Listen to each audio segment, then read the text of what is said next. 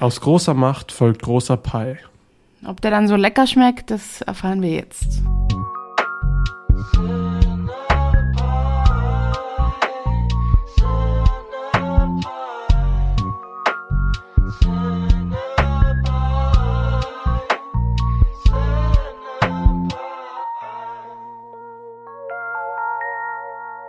Hallo, Selina. Hallo Eugen. Wir sind wieder bei Cinepie. Zum dritten Mal an diesem Tag. Ja, tatsächlich. Heute ist auf jeden Fall ähm, ein langer Tag. Wir haben heute schon zwei Folgen aufgenommen und dazwischen dann noch Madame Web gesehen. Äh, wir haben ein paar Kinostarts für euch dabei und einen netten Flix. Und starten dann auch direkt mit unserem Pie der Woche, denn wer hätte es gedacht, Madame Web, der heiß ersehnte Kinostart, ich weiß nicht, wie heiß ersehnt der ist tatsächlich war, der neue Marvel-Film tatsächlich aus dem Sonyverse. Ähm, ja. Der hat einen Pie. Ein Cherry Pie. Genau, die äh, jungen Spider-Girls, oder wie heißen sie? Was ist der offizielle Titel für diese Damen? Im Trailer wurden sie als Spider-Girls beworben, aber naja, wie, wie, welche große Rolle die dann im Film gespielt haben, weiß man nicht genau. Aber genau, gespielt von die drei Mädels, gespielt von Sidney Sweeney, Isabella Merced und äh, Celeste O'Connor. Äh, es gibt eine Diner-Szene, wo sie einen Cherry Pie, wollen. Genau, Cherry, Cherry Pie Pie. bestellen. Ja, Leider sieht man den dann nicht mehr, aber vielleicht ist das sogar schon ein Spoiler. Nee, ich denke nicht. Ähm, ja, wir haben tatsächlich die Pressevorführung verpasst, weil wir dann noch in Paris waren. Wieder ein Flex. Wieder ein Flex, Genau, ja. und die größte Schande ist tatsächlich, dass wir für diesen Film Geld ausgeben mussten. Genau, wir waren dann regulär am Kino, haben den geguckt und, sage ich mal, sind jetzt, ähm, ihr habt es vielleicht schon mitbekommen, die ersten Kritiken, die ersten Pressestimmen waren nun nicht so gut und dementsprechend sind wir jetzt auch äh, mit diesem Vorwissen, dass der ganz schön bei der Presse unten durchgefallen ist, ins Kino gegangen. Ich hatte doch trotzdem irgendwo eine morbide Lust darauf zu sehen. Vielleicht ist es ja so richtiger Trash, der Bock macht. So das 2000er-Setting habe ich eigentlich auch nichts gegen. Ich finde es witzig, dass mittlerweile das 2000er-Setting als, ähm, als nostalgisches Setting verwendet wird, dass wir so weit gekommen sind. Was soll ich denn dazu sagen? Ich habe das ja alles erlebt. Für mich war das gestern. Oh, Ja, ich habe es so halb erlebt, aber äh, also gut, ich bin Anfang der 2000er geboren, jetzt ist es raus. Äh, meine ganze Kredibilität ist im Eimer. ähm, Aber ganz ehrlich, ich habe den Cast gesehen und ich dachte echt, dass Tahara ihm doch nicht bei so einem Blödsinn mitspielen kann. Ich meine, ganz ehrlich, die Hälfte dieser Menschen, die hier mitspielen, äh, die findest du in Arthouse, in, in, in weiß ich nicht, also Dakota Johnson, Taharim, die könnten auch im nächsten, nächsten Luca Guadagnino-Film ähm, die Hauptrollen spielen. Deswegen war ich dann doch sehr erschüttert. Auch Adam Scott, ja. äh, Sosha Mam- Mehmet, also pff, dass da so viel Talent drin ist und das einfach gar nicht zur Geltung kommt. Ja, das war schon wirklich ein bisschen erschreckend zu sehen. Also ich muss auch sagen, es geht jetzt hier um, ähm, ja, um Dakota Johnson. Sie spielt eine Rettungssanitäterin ähm, und ihre Mutter ist als Waisen aufgewachsen, da ihre Mutter, wie wir am Anfang sehen, im Dschungel umgekommen ist. Äh, als Spinnenforscherin und auf der Suche nach einer ganz besonderen Spinne wurde sie, sage ich mal, getötet von ihrem Partner in Crime der nun auf einmal auch wieder in dem Leben von Dakota Johnsons Figur Cassie, Cassandra Webb, auf den Plan tritt und drei Mädels umbringen möchte. Was das alles auf sich hat, könnt ihr dann selber im Kino erfahren. Genau, weil bei so wenig Inhalt, also bei so wenig, wofür es sich den zu sehen lohnt, wollen wir nicht auch noch spoilern. Also es ist eigentlich, in gewisser Weise ist es ein viel längerer Trailer für einen Film, den sie irgendwann mal machen wollen, in dem sie halt da diese Spider-Girls wahrscheinlich dann dick in Szene setzen wollen. Aber ich muss schon sagen, das ist schon wirklich ein bisschen dreiste Werbung gewesen. Also wer diesen Film sich angucken möchte, ähm, aufgrund aufgrund der Werbung, äh, weil er Sidney Sweeney zum Beispiel jetzt in so einem Spider-Girl-Anzug sehen will, der wird hier auf jeden Fall enttäuscht werden. Ja, generell viel Action passiert da nicht und es ist wirklich erstens unfassbar bescheuert geschrieben. Also diese Dialoge, der, der, der, der boah, nee, ja. Ja, und das, was ich so schlimm finde, das dürften auch gar nicht also größtenteils gar nicht die Originaldialoge gewesen sein, denn da ist so viel Nachsynchro. Also gerade bei Taharahim passt kein einziger Satz, den man hört, auf die Lippen des Schauspielers. Ich möchte echt wissen, was da abgegangen ist, weil ich kann mir nicht ja. vorstellen, dass die, dass die einfach von der Qualität her so schlecht waren. Und wie mhm. gesagt, das, das stimmt auch vom Pacing her nicht, von den Wörtern. Also da, da wird es irgendwie in der Post-Production nochmal umgeschrieben worden, seines Drehbuch. Und das finde ich ja ganz wild. Also zum Beispiel dieser infamose Satz, uh, he was with my mother when they were investigating, no, was ich muss, Spiders in the Jungle, der da ja schon parodiert wurde im Netz, der ist auch gar nicht mehr drin. Ist ganz, ganz komisch. Und auch, der ist auch sehr seltsam geschnitten. Also es gab viele ja. Versuche für so Matchcuts. Ist eigentlich ganz nett, aber die funktionieren halt nicht immer. Und dann haben wir Szenen, die hat einfach diese 360, nee, Blödsinn, 180 Grad Regel nicht befolgen. Also links, rechts, ist komplett, es wirkt dann so, als ob sie auf sich selbst zuläuft teilweise. Also ganz, ganz, ganz bizarrer Film. Ja, also es, da ging auf jeden Fall einiges im Nachhinein schief, aber ich glaube, der war von vornherein auch leider einfach zum Scheiter verurteilt. Wenn man sich die Morbius äh, Drehbuchautoren anguckt, dann wundert einen eigentlich auch gar nichts mehr. Außer, dass die noch einen Job haben. Aus, ja. Aber das war für mich exakt die gleiche Experience wie bei Morbius. Es ist einfach unfassbar langweilig. Also hier war wirklich jeder Versuch, Spannung aufzubauen, ist ja auch wirklich kläglich gescheitert. Ich sag nur diese U-Bahn-Szene, das war also nur durch irgendwie laute Schnitte, da, das, dadurch wird es ja nicht spannender. Ähm, das war so langweilig, da kam auch keine Fahrt auf, keine Action. Also Action suchst du ja auch vergebens, also wirkliche Action mit äh, irgendwie Fallhöhe, gute Setpieces findest du auch nicht. Es ist alles ganz komischer Studio-Look und also diese Autoszenen, sagen wir, ein furchtbarer Greenscreen. Ähm, auch die Diner-Szene, ganz, ganz schlimmer Cringe da, wie die da auf den Tischen tanzen, dann zu Toxic. Es war, wirkt alles so, also da steckt keine Leichtigkeit drin, das ist alles verkrampft und nicht mehr Superhelden-Action hast du hier. Also das, das Genre ist wirklich durch mittlerweile gefühlt. Da, was soll denn da jetzt noch kommen? Das ist jetzt so in den, ja, es ist so gefühlt der 60. Superheldenfilm jetzt in den letzten 15 Jahren. Und irgendwann ist das Thema dann halt mal durch und sie, es ist, man merkt einfach, wie überstrapaziert das Ganze ist. So Morbius war schon wirklich ein Hilfeschrei. Und auch hier bin ich wieder, irgendwann habe ich mich dabei ertappt, wie ich mitten im Endcup wieder aufwache. So, weil's, es ist so unglaublich langweilig. Und es tut mir einfach leid, weil, also die Schauspieler, Schau, die Darsteller reißen ja alle überhaupt nichts, sie spielen richtig schlecht, aber ich denke, das wissen sie ja auch, was das die, da merkt man so, okay, ich habe ja den Vertrag fürs Geld unterschrieben, weil mehr holst du aus so einem Film nicht raus. Da, da hat ja keiner Bock drauf, der ja. das gemacht hat. So, dass sie den mit Thirst Traps auf TikTok bewerben, das ist halt, ähm, also wirklich, es ist ein komisches Ding. Braucht, bra hat keiner nachgefragt, braucht keiner. Schade, also ja, es ist, ich weiß nicht, was das, was das soll, für, für wen das sein soll. Ich, irgendwo können da vielleicht elf, zwölfjährige dann wieder doch ein bisschen Spaß mit haben. Aber wenn du zwei Superheldenfilme gesehen hast, da gibt es wirklich überall kannst du nachschauen findest eine bessere Alternative. Oder, und, und die ist dann trotzdem auch nur Mittelmaß. ja, also als Superheldenfilm, Nutri-Score, ich glaube, können da direkt dahin springen, oder? Was, was soll man da noch groß sagen? Zu dem Film. Würdest du dem eine E geben als, als Superheldenfilm? Als Superheldenfilm. Oder eine D? Als Superheldenfilm eine E, ja, weil das ist dreist. Das ist Verarsche. Was hier passiert, da kriegt er den, den niedrigsten Score. Das ist kein Superheldenfilm. Das ist hat ein kleines mythisches Element und ansonsten ist es ein Teaser auf, ja, guck mal, es könnte Superhelden geben hier vielleicht mal, aber nö, nö. Ähm, also auch, nee, das, das ist das Etikettenschwinde, was sie hier gemacht haben. Ähm, so als 2000er Nostalgie-Ding, boah, aber selbst da ist es ja nicht stimmig. Also ich, ich wollte ihn ja loben für da, dafür, dass die Musik ähm, ich, ich hatte ganz im Kopf, dass es 2006 wäre und deswegen wollte ich schon sagen, okay, wenigstens die Werbung von 2006 und die Musik. Wäre alles nicht, hätte man im Jahre 2006 gehört, also alles, was sie hören oder was man im Film zu hören bekommt, hätten die auch hören können und dem stimmt ja gar nicht so, denn er ist in 2003 äh, spielt der, deswegen stimmt ja nicht mal dieser Pluspunkt.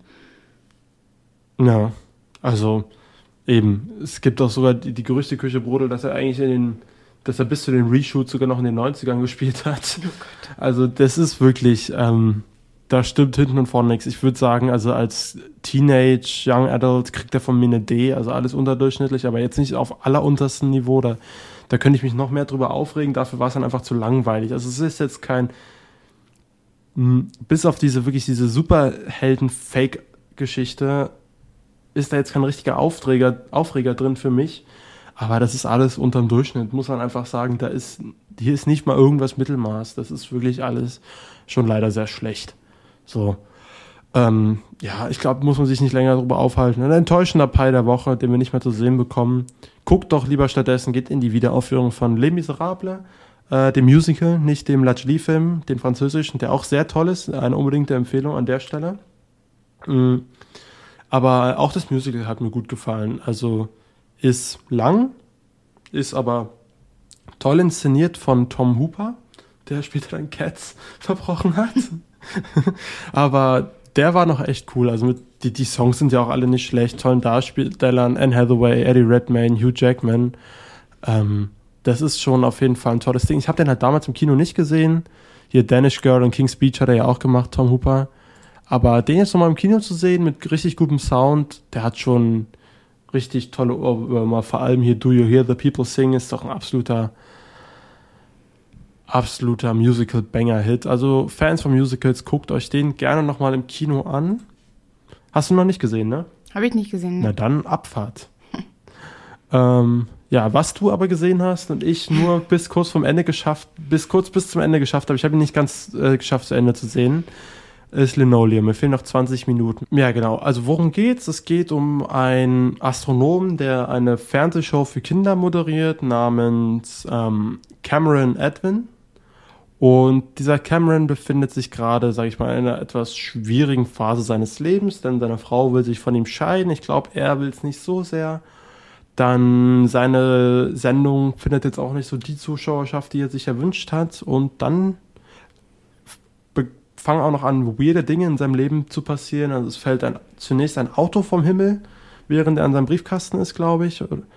Und dann am nächsten Tag auf einmal landet eine Rakete, stürzt eine Rakete bei ihm im Hintergarten ab. Genau, und dann beginnt hier eine, eine, sich, eine ruhige Geschichte zu entfalten über, sage ich mal, so ein bisschen Entwicklung in der Jugend. Ähm, was wollte man eigentlich machen? Habe ich Chancen verpasst? Ähm, wo will ich hin mit meinem Leben, was macht mich glücklich, ein sicheres Arbeit Privatleben oder eine Karriere.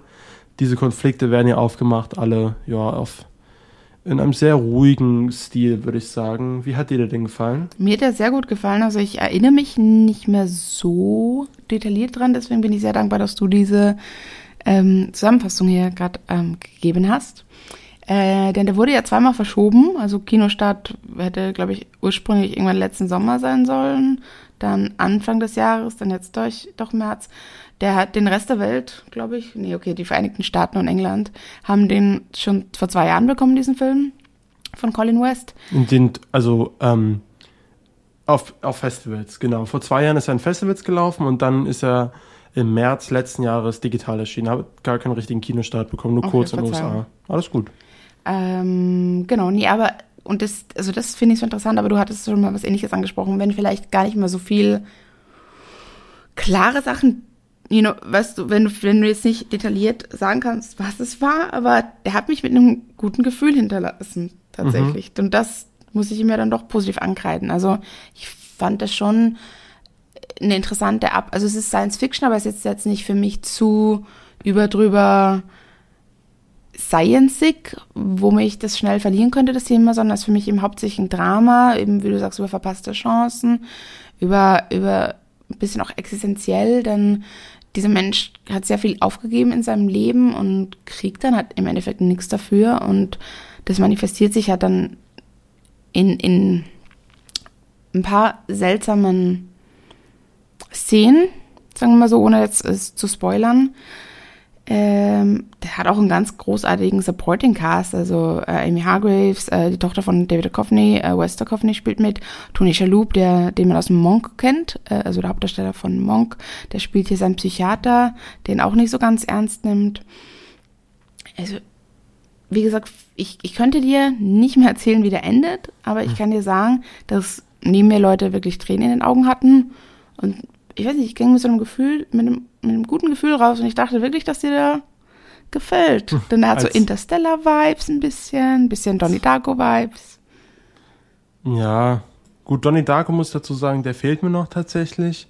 Äh, Interstellar-Vibes sehe ich jetzt hier tatsächlich eigentlich eher gar nicht so. Das ist, also nur, dass das jetzt auch im, im Fernsinne was mit, sag ich mal, der Begeisterung für Science, für Science Fiction und Astronomie zu tun hat von mir aus. Ja, also was soll ich sagen? Ich muss sagen, ich, das ist so ein Film, ich habe mich, ich habe den ja so ein bisschen vor mir hergeschoben. Ja, die Möglichkeit, den zu gucken, hat sich ja schon länger ergeben. Aber das war so, ich weiß nicht, manchmal hat man das ja, dass man so denkt, so, ach nee, das sieht irgendwie so aus, als könnten wir das irgendwie, was soll mir das? Und dann muss ich sagen, habe ich den Film gesehen und ich war so im Vorhinein, ach, der ist doch bestimmt nett und bestimmt gut, aber ich glaube nicht so meins und eher ein bisschen langweilig. Ja, so. Dir fehlen ja noch 20 Minuten. Mir fehlen noch 20 Minuten und ich glaube auch, dass er bestimmt zu einem schönen Ende kommt und ich muss auch sagen, das ist auch alles nicht wirklich schlecht, was ich da sehe. Es ist so manchmal ein bisschen schon dann doch an den Haaren herbeigezogen, was mich dann wieder stört. Oder ist es so, also ich sag mal so, Science-Fiction-Fans sollten vielleicht aufpassen, denn er drückt jetzt nicht die Knöpfe, die ein Science-Fiction-Fan sich, glaube ich, wünscht von so einem Film. Das ist dann doch schon eher so ein bisschen eine etwas, ähm, sage ich mal, gealterte Perspektive auf das ganze Thema. Und so, genau das hatte ich. Das ist so wirklich so wie so ein, so ein gemütliches Seniorenkino. So sonntags, oh mein Gott. Sonntags um 10 Uhr, so in einer 5000 Einwohnerstadt, so, da kriegst du das Kino voll mit und die, die haben da alle eine gute Zeit. Aber nee, so, so böse will ich dem Film gar nicht sein. Also ich muss sagen, ich fand das alles schon arg ruhig und damit habe ich kein Problem, aber so unspannend ruhig. Also in der Ruhe lag jetzt nicht so, wo ich dachte, ach Mensch, da ist ja jetzt ein Thema für mich dabei. Obwohl also diese Melancholie schon nicht schlecht einfängt, wie gesagt, finde ich von so einem Ehebruch, der dann eigentlich noch ein bisschen in der Schwebe hängt und dem auch, oh Mann, habe ich mein Live-Leben verschenkt, so ich hätte Astronaut werden können und jetzt mache ich diese blöde Kindersendung. So diese Konflikte, die fand ich schon nicht schlecht. Dann wiederum gestört hat mich so ein bisschen so dieses Einführen der Jugendlichen. Das wirkt dann halt auch wieder so dann noch eher wie so eine, dann doch zu äh, nicht wirklich, da hat es den Machern für mich dann doch wieder ein bisschen an Perspektive von Jugendlichen selber gefehlt. Also, sag mal so, diese Highschool-Szenen und so, das wirkt dann doch alles schon eher wie, sag ich mal, ja, über 50-Jährige sich so eine Highschool von heute vorstellen, glaube ich. Das fand ich dann alles doch eher ein bisschen enttäuschend, obwohl die Filmemacher gar nicht so alt sind. So. Aber ich weiß nicht, auch diese Liebesgeschichte da zwischen dem Nachbarskind und der Tochter, das fand ich alles auch so ein bisschen erzwungen, so dass er partout nicht hinnehmen will, dass sie lesbisch ist oder dass sie ihm sagt, so, aber hast du denn schon mal einen Typen geküsst? Nee, na dann, so, ach, du bist süß, ja, siehst du, jetzt bist du ja doch bi. So, also, ich verstehe schon, wie es gemeint ist, ähm, dass viele auch in der Phase sind, wo sie noch nicht genau wissen, was sie wollen und ähm, wo sie sich hinentwickeln werden, also auch in sexueller Richtung, so dass man da auch immer keine voreiligen Schlüsse ziehen sollte in jeder Hinsicht und das halt hier auch auf die berufliche Schiene übertragen werden kann. Ähm, mal gucken, wie es dann gegen Ende ausläuft, aber ich fand es gerade das dann halt leider ein bisschen ungelenk erzählt. Und auch, was soll das? Jetzt mal ganz kurz diese Rakete, die da im Garten abstürzt. das ist so, also erstmal, was ist das hier für ein kleines, komisches Ding? Das sieht, ja, okay, von mir aus, das es hat so ein bisschen was von Sputnik, so dieser, dieser DDR-Sonde, die die da in die Luft geballert haben. Da gab es auch so einen schönen deutschen Film drüber. Aber vor allem, was mich noch mehr wundert, ist dann, so, da kommt, wird so ein riesen Gewese drum gemacht, äh, darf ich die denn mal sehen? Nee, nee, dürfen sie nicht. So sagen dann dir die Behörden, Leute, wir sperren das jetzt hier alles ab, sie dürfen das nicht sehen. Eine Szene später kommt der Nachbarsjunge vorbei kann ich sie sehen? Ja, na klar, komm, lass, hinten, lass mal hintergehen und angucken. Also, sie machen ein riesen Gewese darum, diese, dass niemand diese Rakete sehen darf und dann lassen sie einfach im Legaten liegen. Also, das, das ich weiß nicht, vielleicht gibt es auch eine tolle Auflösung, die das am Ende alles erklärt. Ähm, ich habe auch schon so meine Theorien. Wenn dann, sage ich mal, von den weirden Elementen, auf die wir jetzt noch nicht so eingegangen sind, meine Theorie sich bewahrheitet, dann habe ich leider sehr schnell erraten. Aber ich kann dann auch mal drüber berichten, wenn ich ins Ende. Vielleicht bin ich auch noch ein bisschen zu unfair, weil das ist halt nicht schlecht, aber es war alles so, oh, okay, naja. Ich würde wirklich, ich würde den unseren ganz alten ZuhörerInnen, Zuhörenden, würde, den würde ich dir empfehlen, wenn ihr mal wieder Bock auf gemütliche Astronauten-Gedöns habt. Aber, aber ansonsten. Oh mein Gott, jetzt fangen wir auch im A-Jaming im Podcast schon an. Ach, ich, das ist, wieso? Ich schäme doch nicht die alten Leute, aber ich sage einfach, ich glaube, wenn du jetzt sagst, auch für Fans von Interstellar ist was, dann will ich die lieber warnen. Weil die denken, oh ja, jetzt kommt ja die fette Science-Fiction-Action. Weil der Film Ich rede, okay, für Fans der emotionalen Komponente von Interstellar. Bist du jetzt zufrieden? Ja. Ja. Also, okay. Ja. Es, okay, ich warte ab. Vielleicht kommt ja noch was. Es, es war ja auch noch nicht bei der Szene, wo es im Kino anscheinend so geplätschert hat. Also ich, ich bin gespannt, ob der mich noch überzeugen kann. Weil jetzt habe ich ja schon wieder. Was gibst du denen denn als Science-Fiction-Film für Nutri-Score? Das ist jetzt gemein, denn ich sehe ja fast keine Science-Fiction. Nee, ach, so. nee, also ich, okay, für, für. oh, ähm, als Science-Fiction-Film. Nicht C. Aber als Ehe, Familiendrama würde ich zu einer B tendieren. Ja, siehst du? So ist sogar genauso unterschreiben eigentlich vom, vom Prinzip her. Das ist ja alles nicht unterdurchschnittlich, aber es ist halt so C, es ist so okay, es ist jetzt. Ich finde es süß, was der für eine Leidenschaft hat. Es ist, also ganz kurz nochmal, ich verstehe das schon absolut. Der Film hat so eine wholesome Aura. So, das ist alles so super lieb und nicht wirklich zynisch. Ja. So was hier passiert. Das ist einfach so ein wirklicher Feel-Good-Film. Ähm, ja, ich glaube, ich hatte ein bisschen die falsche Erwartungshaltung. Oder das ist jetzt einfach so, ich weiß nicht, vielleicht war ich auch ein bisschen in der falschen Stimme oder vielleicht war ich gerade einfach in der zynischen Mut. So, da will ich vielleicht davor warnen. Das ist jetzt auch nicht so.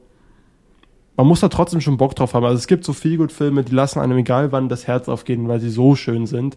Der ist halt so ruhig und dümpelt vor, so vor sich hin.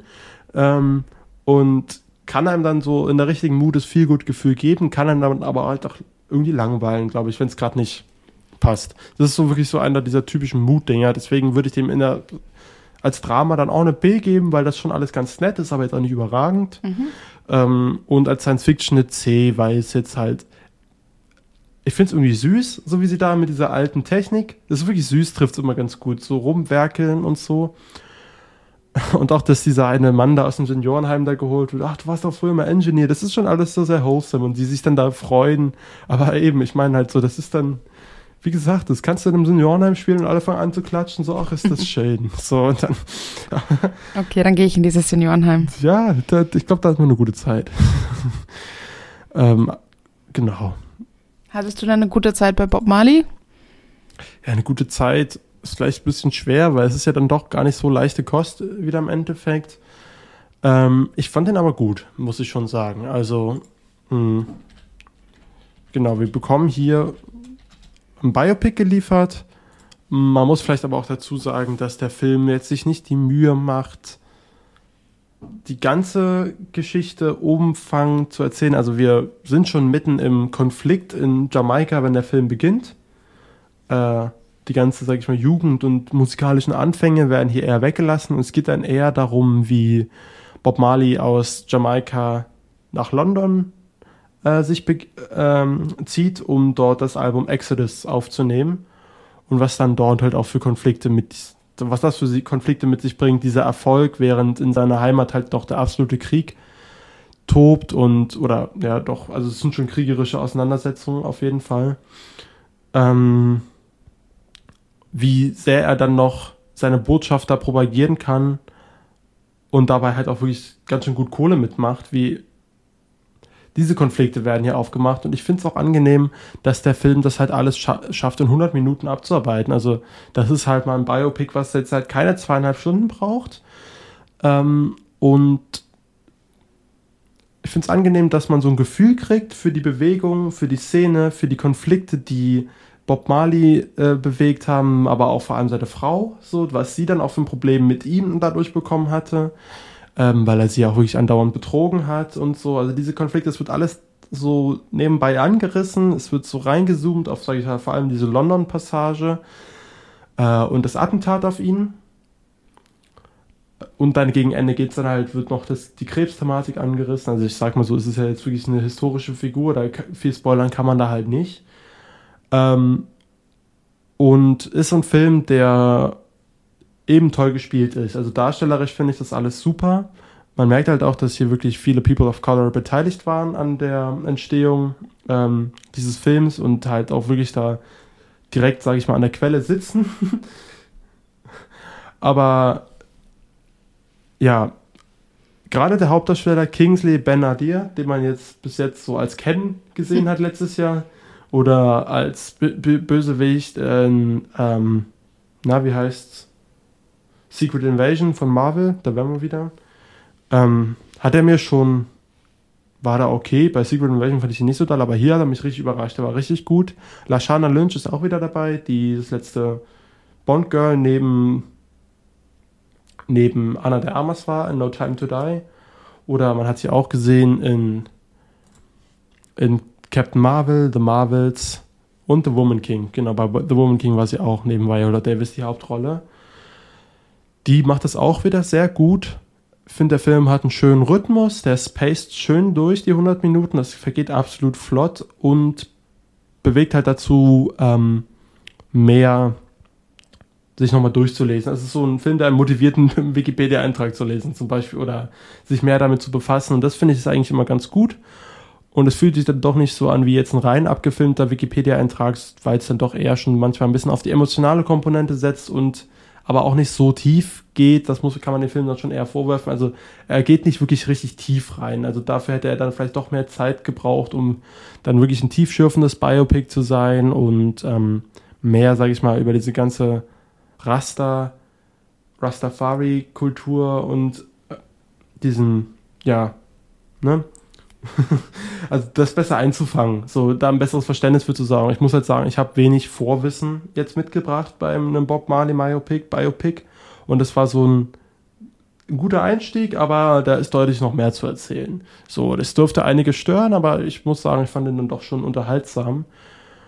Und ja, auch dieser Kiffer-Vibe, das wird auch noch ganz nett eingefangen, aber auch nicht so, dass man sich, wenn man jetzt so keinen Bock auf Kifferfilme oder sowas hat, also sowas ist das hier nicht. Das ist schon deutlich ernster und politischer.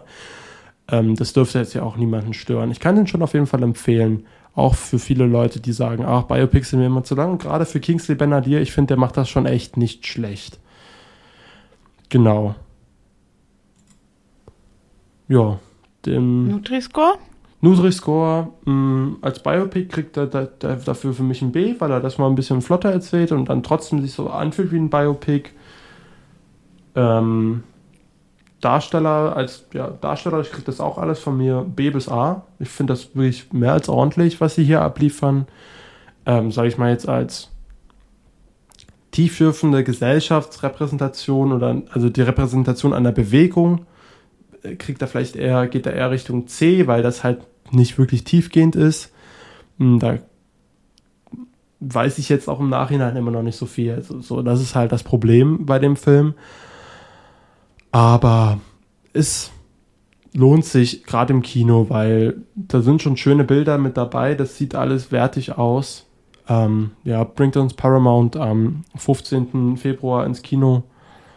Kann man schon machen. Und wo wir noch bei Nutri-Score sind, wie bewertest du die Schokolade, die es bei der Presse-Screening Presse gab? Oh, die war, die hat gut geschmeckt. Ja, wir haben in so einem, die OGs Chocolates, ähm, ja, die sah so aus wie Grasbündel, haben so uns da in so, auch so schön in so einem Plastikbag verpackte Schokolade gegeben. Die hat richtig gut geschmeckt. Das war so weiße Schokolade mit so Matcha-Tee und so, ah. so nach so einem anderen Kreuz irgendwie draußen dran, so sehr gut geflavored. War auch wirklich grün. sah herrlich aus. Haben wir auch, habe ich auch in der Insta-Story gepostet. Da hat man das Grün leider nicht so gut gesehen durch dieses Lila vom Zoopalast, aber schon ganz, schon ganz gut gewesen. Ähm, ja, was haben wir noch? Dann haben wir noch einen netten Flix. Mhm. Erst Vorbereitung auf den geilsten Film mindestens des Februars und auf unsere tolle Folge, die wenig Stunden später, also wenig Stunden nach dieser erscheinen wird, unser Dune 2 Special haben wir ähm, ja, Dune auf Netflix entdeckt. Genau, also seit ein paar Wochen, ich glaube sogar schon seit der Weihnachtszeit, haben sie jetzt Dune auf Netflix drauf, im Netflix-Programm, was ich einen sehr guten Schachzug finde, weil der Film gehört, geguckt. Ähm, Und Netflix sorgt ja immer dafür, dass Leute, Filme nochmal eine richtig gute Renaissance bekommen. Das war bei The Gentleman so. Im Kino lief der jetzt nicht so krass. Aber auf Netflix ist er so groß geworden, dass er jetzt auf Netflix eine eigene Serie nochmal bekommt. Von Guy Ritchie selber. Werden wir vielleicht demnächst auch drüber sprechen. Aber ja, Dune hat auch nochmal gut Aufmerksamkeit bekommen, dass dann auch wirklich Kumpels von mir auf einmal zukamen, die den vorher gar nicht gesehen haben. So, oh Mensch, Dune ist ja fett so. Und jetzt hoffentlich auch den zweiten im Kino gucken werden direkt. Ja, wir haben Dune gesehen auf der Premiere in Paris und wie Selina schon meinte, werden wir auf jeden Fall, haltet die Ohren steif. Äh, Freitag, Punkt 0 Uhr kommt unsere Besprechung dazu online. Womit wir wahrscheinlich eine der ersten im deutschsprachigen Raum sind. Ich lehne mich nicht zu weit aus dem Fenster, aber wir dürfen schon recht weit vorne mit dabei sein. Also, unbedingt reinhören und vorher Dune nochmal gucken, bevor ihr den neuen Dune im Kino seht. Das würde ich als wichtig erachten. Aber auch gerne nochmal im Kino sehen. Da ist er nämlich auch gerade nochmal zu sehen. Genau. Ja, und ansonsten war das mal eine bisschen kürzere Ausgabe. Wir haben es, ja, ich glaube, das stört auch mal keinen. Wir werden ja, wie gesagt, ihr, hört, ihr habt uns ja übermorgen schon wieder.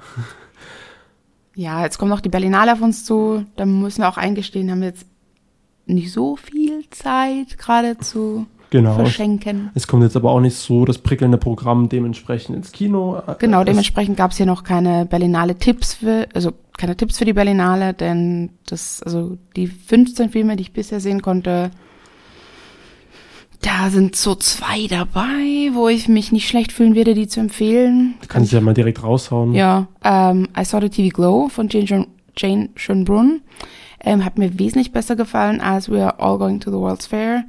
Äh, es war ein Pandemiefilm, vielleicht muss man das ähm, Fairerweise also dazu. fairerweise dazu sagen, genau, das war mit begrenztem Budget und allem.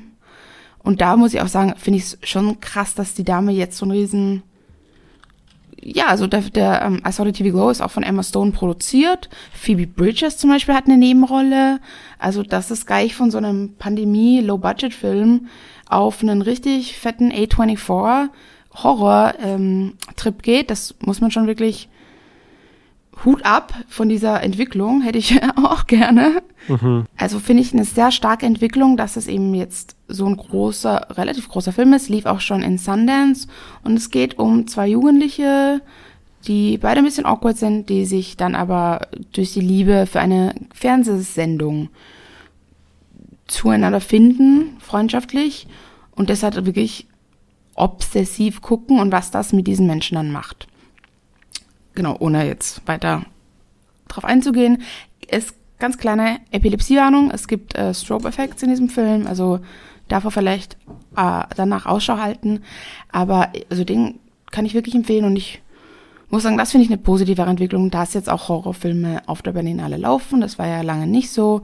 Und ich habe auch bei meiner Letterboxd Review geschrieben, das ist der Perpetrator dieses Jahres und genauso kam er mir vor. Also verstehe ich nur so halb, warum in einer Panorama läuft. Also das queere Element kommt dann eher durch die Regisseurin rein und nicht unbedingt über das, was im Film passiert.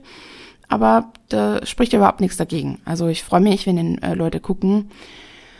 Und der, die zweite Recommendation wäre Between the Temples. Ähm, ist ein ganz lustiger, quirky, also auch als Vergleich vielleicht mit ähm, Shiva Baby von ähm, Emma Seligman aus, aus der Pandemiezeit zu vergleichen.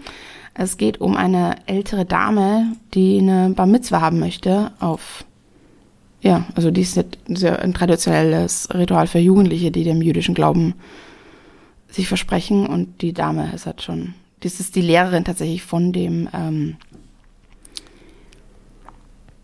Synagogen Sänger von Jason Schwartzman gespielt. Und das ist halt auch eine ganz interessante Dynamik, denn das ist die Frau, die ihm damals Musik beigebracht hat und jetzt umgekehrt äh, kriegt sie diese ganzen jüdischen Rituale von ihm beigebracht. Und ja, wie gesagt, das ist irrsinnig lustig, ist auch ein bisschen, es geht auch um, um Menschen kennenlernen im Alter, also es hat auch ganz weirde, sagen wir mal so, seine Mütter versuchen ihn die ganze Zeit zu verkuppeln und dann gibt es so ganz komische Dating-Situationen, in, denen er- in denen er sich wiederfindet. Unter anderem mit Pauline Chalamet, weil wir ja gerade bei Dune waren. Seine Schwester, die dreht jetzt auch ordentlich auf, also haltet auch auch schon nach der, die ist, die ist, steht dem Bruder nicht um viel nach tatsächlich an Talent, also ist eine, eine krasse Familie.